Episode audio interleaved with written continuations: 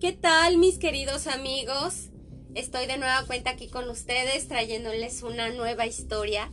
Espero que esta les encante como a mí me gustó. Y está un poquito como que de miedo, como que de suspenso. No tiene malas cosas, pero papás, pues si se las van a poner a sus chiquillos, quédense con ellos. Este, y si no, pues que sea solo para de 13 años en adelante. Que aguanten el miedo.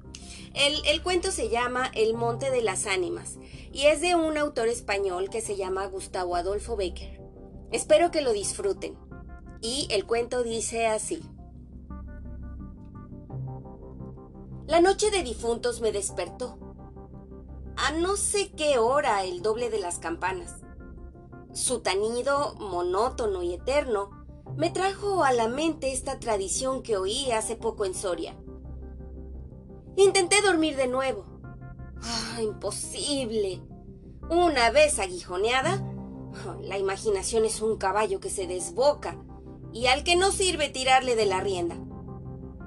Por pasar el rato, me decidí a escribir la historia, como en efecto lo hice.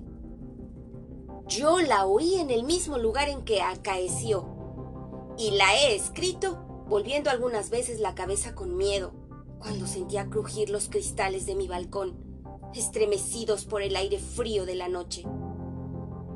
Sea de ello lo que quiera, ahí va, como el caballo de copas. Capítulo 1 Atad los perros. Haced la señal con las trompas para que se reúnan los cazadores y demos la vuelta a la ciudad. La noche se acerca. Es día de todos los santos y estamos en el monte de las ánimas. ¿Tan pronto? hacer otro día. No dejara yo de concluir con ese rebaño de lobos que las nieves del Moncayo han arrojado de sus madrigueras. Pero hoy es imposible. Dentro de poco sonará la oración en los templarios y las ánimas de los difuntos comenzarán a tañer su campana en la capilla del monte. ¡Ja! ¿En esa capilla ruinosa? Bah, tú lo que quieres es asustarme. No, hermosa prima. Tú ignoras cuánto sucede en este país, porque aún no hace un año que has venido a él desde muy lejos. Refrena tu yegua. Yo también pondré la mía al paso, y mientras dure el camino, te voy a contar esa historia. Los pajes se reunieron en alegres y bulliciosos grupos. Los condes de Borges y de Alcudiel montaron en sus magníficos caballos y todos juntos siguieron a sus hijos. Beatriz y Alonso, que precedían la, la comitiva a bastante distancia. Mientras duraba el camino, Alonso narró en estos términos la prometida historia. Este monte que hoy llaman de las ánimas pertenecía a los templarios, cuyo convento ves allí, a la margen del río. Los templarios eran guerreros y religiosos a la vez.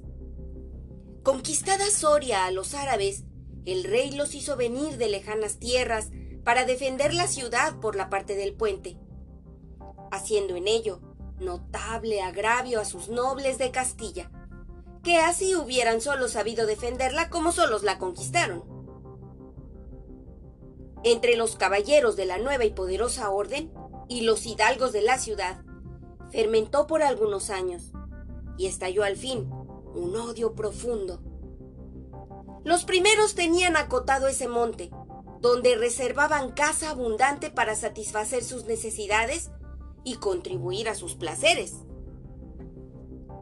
Los segundos determinaron organizar una gran batida en el coto. A pesar de las severas prohibiciones de los clérigos con espuelas, como llamaban a sus enemigos. Cundió la voz del reto, y nada fue parte a detener a los unos en su manía de cazar y a los otros en su empeño de estorbarlo. La proyectada expedición se llevó a cabo. No se acordaron de ella las fieras, antes la tendrían presente tantas madres como arrastraron sendos lutos por sus hijos. Aquello no fue una cacería, fue una batalla espantosa, el monte quedó sembrado de cadáveres. Los lobos, a quienes se quiso exterminar, tuvieron un sangriento festín. Por último, intervino la autoridad del rey. El monte, maldita ocasión de tantas desgracias, se declaró abandonado, y la capilla de los religiosos, situada en el mismo monte, y en cuyo atrio se enterraron juntos amigos y enemigos, comenzó a arruinarse. Desde entonces, dicen que cuando llega la noche de difuntos, se oye doblar sola la campana de la capilla, y que las ánimas de los muertos, envueltas en jirones de sus sudarios, corren como en una cacería fantástica por entre las breñas y los zarzales. Los ciervos braman espantados, los lobos aullan, las culebras dan horrorosos silbidos, y al otro día se han visto impresas en la nieve las huellas de los descarnados pies de los esqueletos. Por eso, en Soria, le llamamos el Monte de las Ánimas. Y por eso he querido salir de él antes que cierre la noche. El cuento de Alonso concluyó justamente cuando los dos jóvenes llegaban al extremo del puente que da paso a la ciudad por aquel lado. Allí esperaron al resto de la comitiva, la cual, después de incorporárseles los dos jinetes, se perdió por entre las estrechas y oscuras, oscuras calles de Soria. Capítulo 2 Los servidores acababan de levantar los manteles. La alta chimenea gótica del palacio de los condes de Alcudiel despedía un vivo resplandor iluminando algunos grupos de damas y caballeros que alrededor de la lumbre conversaban familiarmente y el viento azotaba los emplomados vidrios de las ojivas del salón. Solas dos personas parecían ajenas a la conversación general. Beatriz y Alonso. Beatriz seguía con los ojos, absorta en un vago pensamiento. Los caprichos de la llama. Alonso miraba el reflejo de la hoguera chispear en las azules pupilas de Beatriz. Ambos guardaban hacía rato un profundo silencio. Las dueñas referían, a propósito de la noche de difuntos, cuentos tenebrosos en que los espectros y los aparecidos representaban el principal papel, y las campanas de las iglesias de Soria doblaban a lo lejos con un tañido monótono y triste. Hermosa prima, exclamó al fin Alonso rompiendo el largo silencio en que se encontraban. Pronto vamos a separarnos, tal vez para siempre. Las áridas llanuras de Castilla, sus costumbres toscas y guerreras, sus hábitos sencillos y patriarcales, sé que no te gustan. Te he oído suspirar varias veces, acaso por algún galán de tu lejano señorío. Beatriz hizo un gesto de fría indiferencia. Todo un carácter de mujer se reveló en aquella desdeñosa contradicción de sus delgados labios. Tal vez por la pompa de la corte francesa, donde hasta aquí has vivido, se apresuró a añadir el joven. De un modo o de otro, presiento que no tardaré en perderte. al separarnos, quisiera que llevaras una memoria mía ¿Te acuerdas cuando fuimos al templo a dar gracias a Dios por haberte devuelto la salud que viniste a buscar a esta tierra? E-, el joyel que sujetaba la pluma de mi gorra cautivó tu atención. Qué hermoso estaría sujetando un velo sobre tu oscura cabellera. Ya ha aprendido el de una desposada. Mi padre se lo regaló a la que me dio el ser, y ella lo llevó al altar. ¿Lo quieres? Mm, ah, no sé, en el tuyo. Pero, pero en mi país una prenda recibida compromete una voluntad. Solo en un día de ceremonias debe aceptarse un presente de manos de un deudo, ah, que puede ir a Roma sin volver con las manos vacías, contestó la hermosa. El acento helado con que Beatriz pronunció estas palabras turbó un momento al joven que después de serenarse dijo con tristeza, Lo sé, prima, pero hoy se celebran todos los santos, y el tuyo ante todos. Hoy es día de ceremonias y presentes. ¿Quieres aceptar el mío? Beatriz se mordió ligeramente los labios y extendió la mano para tomar la joya sin añadir una palabra. Los dos jóvenes volvieron a quedarse en silencio y se volvió a oír la cascada voz de las viejas que hablaban de brujas y de trasgos y el zumbido del aire que hacía crujir los vidrios de las ojivas y el triste y monótono doblar de las campanas. Al cabo de algunos minutos, el interrumpido diálogo tornó a anudarse de este modo. Y antes de que concluya el Día de Todos los Santos, e-, en que así como el tuyo se celebra el mío, y puedes, sin atar tu voluntad, dejarme un recuerdo. ¿Lo harás? Dijo él clavando una mirada en la de su prima, que brilló como un relámpago, iluminada por el pensamiento diabólico. Mm, ¿Por qué no? exclamó ella llevándose la mano al hombro derecho como para buscar alguna cosa entre los pliegues de su ancha manga de terciopelo. Después, con una infantil expresión de sentimiento, añadió, ¡Oh! ¿Te acuerdas de la banda azul que llevé hoy en la cacería?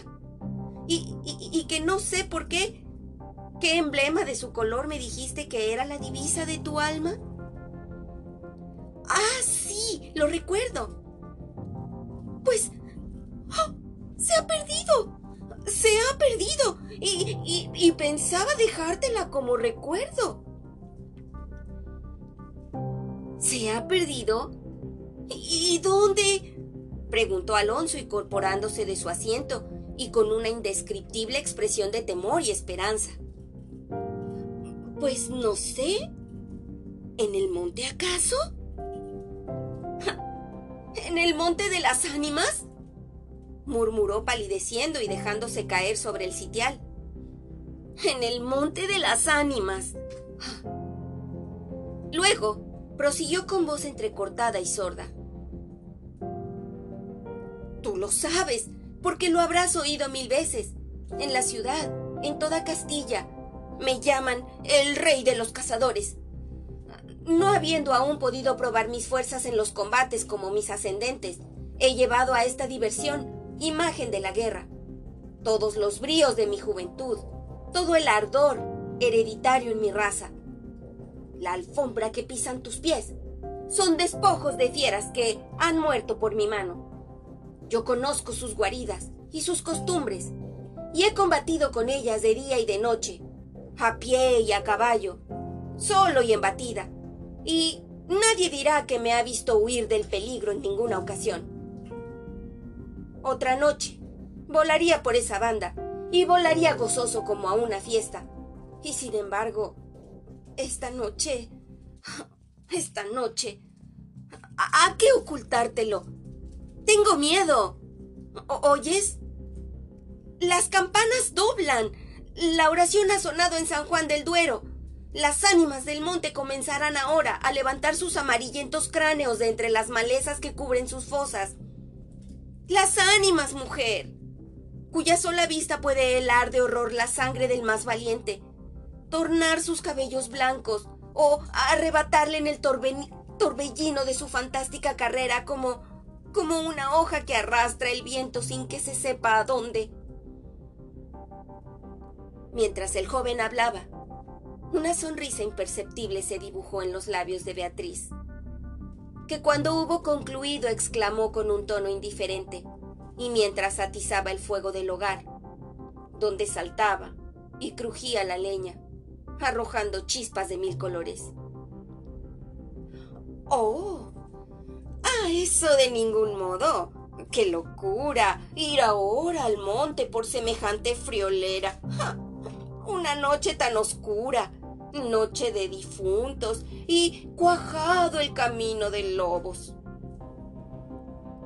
Al decir esta última frase, la recargó de un modo tan especial que Alonso no pudo menos de comprender toda su amarga ironía movido como por un resorte, se puso de pie. Se pasó la mano por la frente, como para arrancarse el miedo que estaba en su cabeza y no en su corazón. Y con voz firme, exclamó, dirigiéndose a la hermosa, que estaba aún inclinada sobre el hogar, entreteniéndose en revolver el fuego. Adiós, Beatriz. Adiós. Hasta pronto. Alonso. Alonso. dijo ésta, volviéndose con rapidez, pero cuando quiso o aparentó querer detenerle, el joven había desaparecido.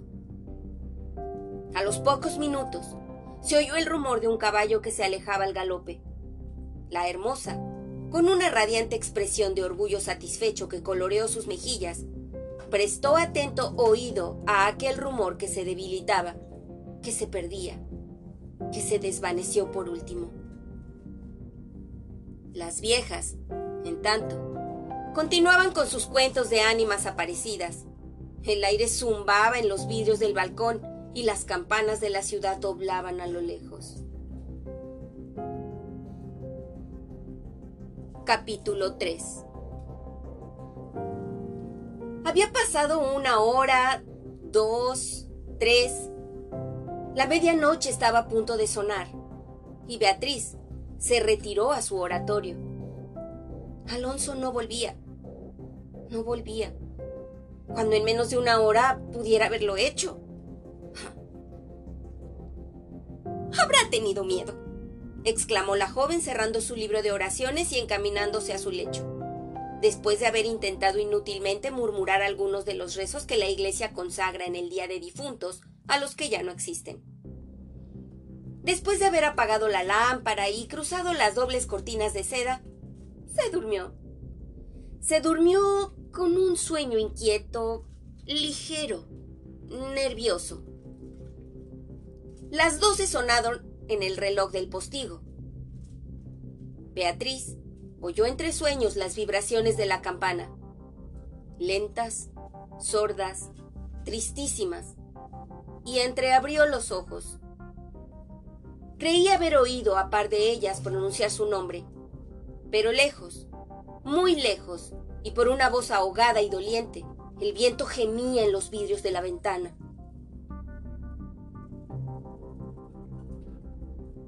¿Será el viento? dijo y poniéndose la mano sobre el corazón, procuró tranquilizarse. Pero su corazón latía cada vez con más violencia. Las puertas de madera del oratorio habían crujido sobre sus goznes, con un chirrido agudo, prolongado y estridente. Primero unas y luego las otras más cercanas. Todas las puertas que daban paso a su habitación iban sonando por su orden. Estas con un ruido sordo y grave. Aquellas con un lamento largo y crispador. Después, silencio. Un silencio lleno de rumores extraños. El silencio de la medianoche, con un murmullo monótono de agua distante. Lejanos ladridos de perros, voces confusas, palabras ininteligibles, ecos de pasos que van y vienen, crujir de ropas que se arrastran, suspiros que se ahogan, respiraciones fatigosas que casi se sienten. Estremecimientos involuntarios que anuncian la presencia de algo que no se ve y cuya aproximación se nota no obstante en la oscuridad. Beatriz, inmóvil, temblorosa, adelantó la cabeza fuera de las cortinillas y escuchó un momento. Oía mil ruidos diversos. Se pasaba la mano por la frente. Tornaba a escuchar. Nada. Silencio. Veía con esa fosforescencia de la pupila en las crisis nerviosas, como bultos que se movían en todas direcciones, y cuando, dilatándolas, las fijaba en un punto. Nada. Oscuridad. Las sombras impenetrables. ¡Bah! exclamó, volviendo a recostar su hermosa cabeza sobre la almohada de raso azul del lecho. ¿Soy yo tan miedosa como esas pobres gentes cuyo corazón palpita de terror bajo una armadura al oír una conseja de aparecidos? y cerrando los ojos, intentó dormir. Pero en vano, había hecho un esfuerzo sobre sí misma. Pronto volvió a incorporarse más pálida, más inquieta, más aterrada. Ya no era una ilusión. Las colgaduras de brocado de la puerta habían rozado al separarse, y unas pisadas lentas sonaban sobre la alfombra. El rumor de aquellas pisadas era sordo, casi imperceptible, pero continuado, y a su compás se oía crujir una cosa como madera o hueso. Y se acercaban, se acercaban, y se movió el reclinatorio que estaba a la orilla de su lecho. Beatriz lanzó un grito agudo. Y arrebujándose en la ropa que la cubría, escondió la cabeza y contuvo el aliento. El aire azotaba los vidrios del balcón. El agua de la fuente lejana caía y caía con un rumor eterno y monótono. Los ladridos de los perros se dilataban en las ráfagas del aire y las campanas de la ciudad de Soria, unas cerca, otras distantes, doblan tristemente por las ánimas de los difuntos. Así pasó una hora, dos, la noche, un siglo. Porque la noche aquella pareció eterna Beatriz. Al fin, despuntó la aurora. Vuelta de su temor, entreabrió los ojos a los primeros rayos de la luz. Después de una noche de insomnio y de terrores, es tan hermosa la luz clara y blanca del día. Separó las cortinas de seda del lecho y ya se disponía a reírse de sus temores pasados, cuando de repente un sudor frío cubrió su cuerpo. Sus ojos se desencajaron y una palidez mortal descoloró sus mejillas. Sobre el reclinatorio había visto, sangrienta y desgarrada, la banda azul que perdiera en el monte, la banda azul que fue a buscar a Alonso. Cuando sus servidores llegaron despavoridos a notificarle la muerte del primogénito de Alcudiel, que a la mañana había desaparecido, y lo habían encontrado devorado por los lobos entre las malezas del Monte de las Ánimas. La encontraron inmóvil, crispada, asida con ambas manos a una de las columnas de ébano del lecho, desencajados los ojos, entreabierta la boca, blancos los labios, rígidos los miembros, muerta muerta de horror. Capítulo 4